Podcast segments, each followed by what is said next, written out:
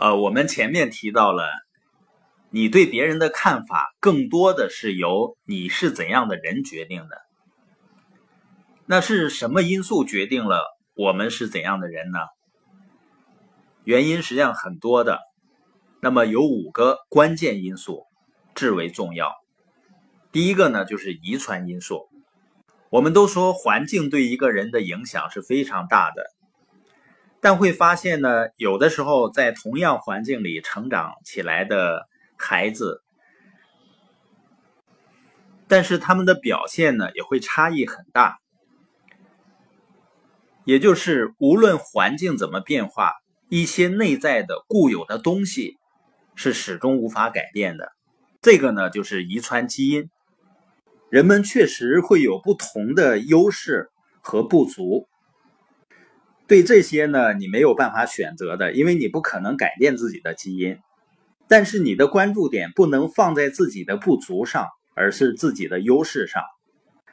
就像一个人请教一个非常知名的教育学家，说他的孩子呢，所有的功课不管怎么努力都考得不好。这个教育学家呢？就恭喜他，说你的孩子一定在其他方面，比如运动方面啊，或者是领导力方面啊，语言方面啊，有着不同的天赋。另外呢，我们说的五个关键因素呢，也只有遗传基因这一点你无法通过选择来改变，而其他四个都可以由你来决定，你可以做出一些改变的。第二个关键因素呢是自我形象。人们实际上像水一样，能够找到自己的水平层次。一个有着负面自我形象的人呢，就会假想有糟糕的事情发生，破坏关系，并发现其他人也是负面的。而那些拥有积极自我形象的人呢，会期望着有好事情发生。那些拥有积极正面自我形象的人，可能会获得更大的成功，并能看到他人的成功潜力。为其他成功者所吸引，正如心理学家布兰登说的：“和那些自我认知水平相当的人在一起，我们会感觉最舒服自在，最有在家的感觉。有相反认知的人呢，可能在某方面会吸引你，却不会有这种自在的感受。”有一天呢，奥利弗·温德尔·霍姆斯。在街上散步，一个小女孩呢加入他的行列。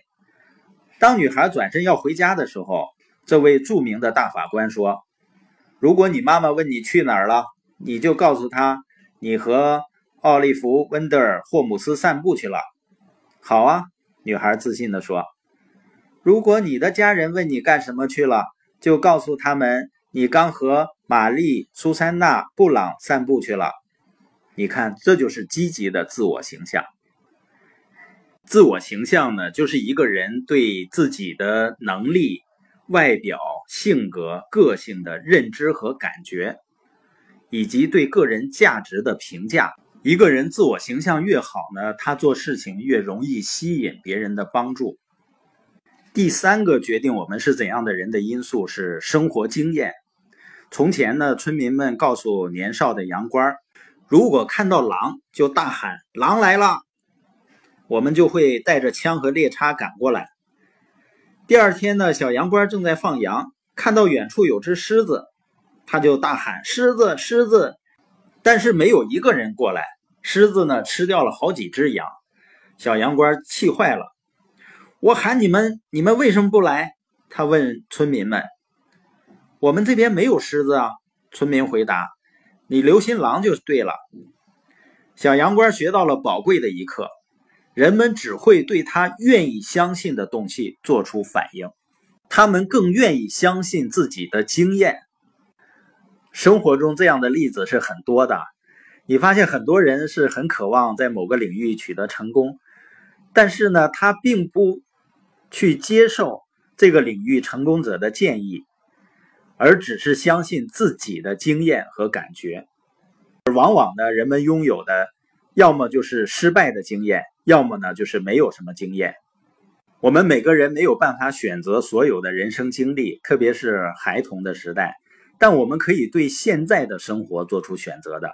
我们可以选择配偶，选择职业，选择在哪块度假，选择是否锻炼身体，选择去学习什么。那些有着艰辛过去的人呢，可以选择是否追求积极正面的经验，以改善生活和思考方式。我们无法抹去过去的经历，但可以重整旗鼓，塑造全新的自我。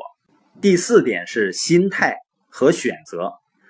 对于过去经验，你持有的心态比选择何种经历更重要，因为对于所经历过的事儿。我们的掌控是有限的，但是我们完全可以掌控心态。不管前景是光明还是暗淡，如愿还是失望，开放还是封闭，完全在于我们的选择。我们可能无法改变世界，但是可以改变自己的眼界。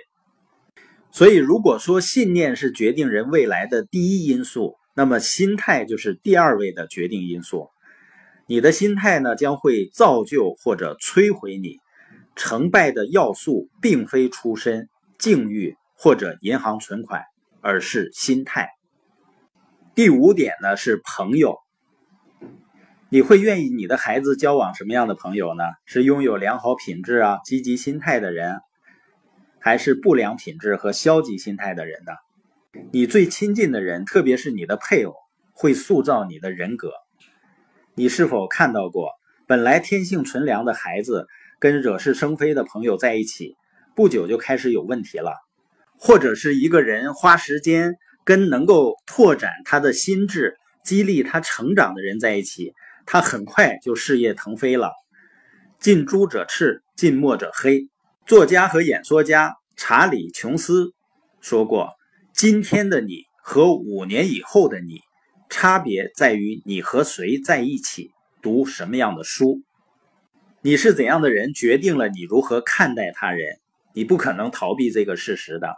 如果你不喜欢他人，正说明了你是怎样的人，以及你看待别人的眼光。问题出现在你的观点上。如果有这种情况存在，不要试图改变他人，不要总盯着别人的不足，你才是问题的所在。如果你能改变自己，成为自己所期望成为的人，你会以一个全新的视角来看待他人的。如此一来呢，你所有的人际关系的互动也会焕然一新。